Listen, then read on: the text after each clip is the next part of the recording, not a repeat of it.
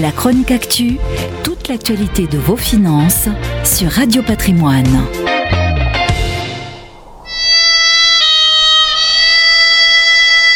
L'heure de rendre hommage à l'immense Ennio Morricone qui a composé tant de magnifiques et inoubliables bandes annonces, c'est un scénario de western spaghetti qui est en train de se jouer autour du salon emblématique pour la profession des CGP, Patrimonia.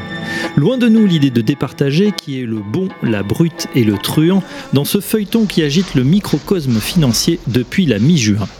Après les craintes justifiées et pas complètement levées d'une annulation pure et simple, les organisateurs ont finalement annoncé que le salon se tiendrait bien les 1er et 2 octobre prochains.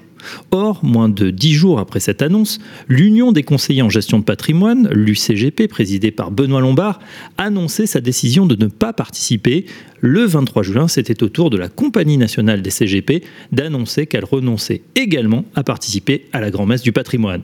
Si les raisons de cette annulation sont cohérentes, financières et sanitaires, ainsi que la volonté de privilégier des regroupements de moindre ampleur, on comprend moins pourquoi les mêmes acceptent alors de se rendre au sommet BFM patrimoine qui a lieu en décembre. Aurait-elle des informations sur une moindre dangerosité de la pandémie en fin d'année ou sur la mise au point d'un potentiel vaccin si la rivalité est claire au niveau footballistique entre les deux villes, le nouveau choc Paris-Lyon sera-t-il celui du sommet du patrimoine? Ou cela ne ravive-t-il pas le match entre deux salons? D'un côté, la convention Patrimonia à Lyon, organisée par Infopro Digital, et de l'autre son challenger, le sommet BFM Patrimoine à Paris, organisé par la chaîne éponyme BFM Business et par la CNCGP elle-même. Une autre association professionnelle, l'Anacofi, joue la carte de l'apaisement.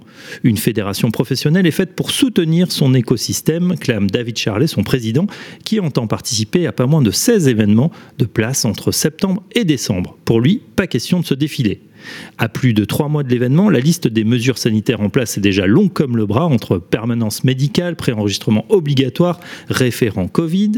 Et pour ceux qui souhaitent ne prendre aucun risque, reste le digital avec un patrimonial live qui permettra de suivre les conférences en live et en replay.